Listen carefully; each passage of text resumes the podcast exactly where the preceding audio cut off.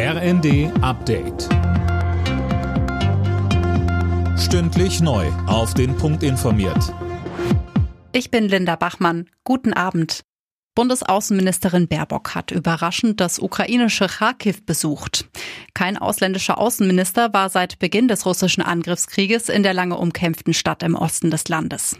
Baerbock sagte der Ukraine weitere Unterstützung aus Deutschland zu. Im Berliner Kanzleramt geht es aktuell um die Verkehrswende. Und Streit innerhalb der Ampelregierung ist beim Mobilitätsgipfel mit Wirtschaftsvertretern vorprogrammiert. Für die FDP kommt das Auto beim Ausbau der Infrastruktur zu kurz.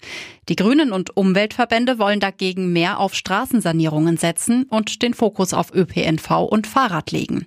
Marissa Reiserer von Greenpeace im ZDF. Hier wird jetzt weiter nur über die Straße gesprochen, wo wir ganz deutlich sehen, damit wir die Klimaschutzziele im Verkehrssektor erreichen, muss massiv aus der Straße in die Schiene umgeschichtet werden. Was die Lieferengpässe bei Kindermedikamenten angeht, könnte es zumindest kurzfristig Erleichterung geben.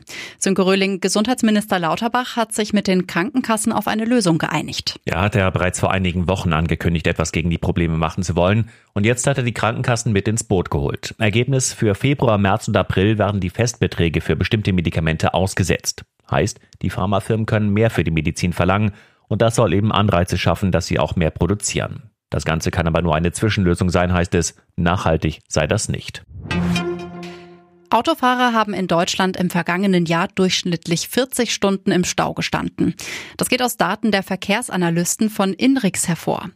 Stau Hauptstadt ist weiter München mit im Schnitt 74 Stunden Stehzeit. Alle Nachrichten auf rnd.de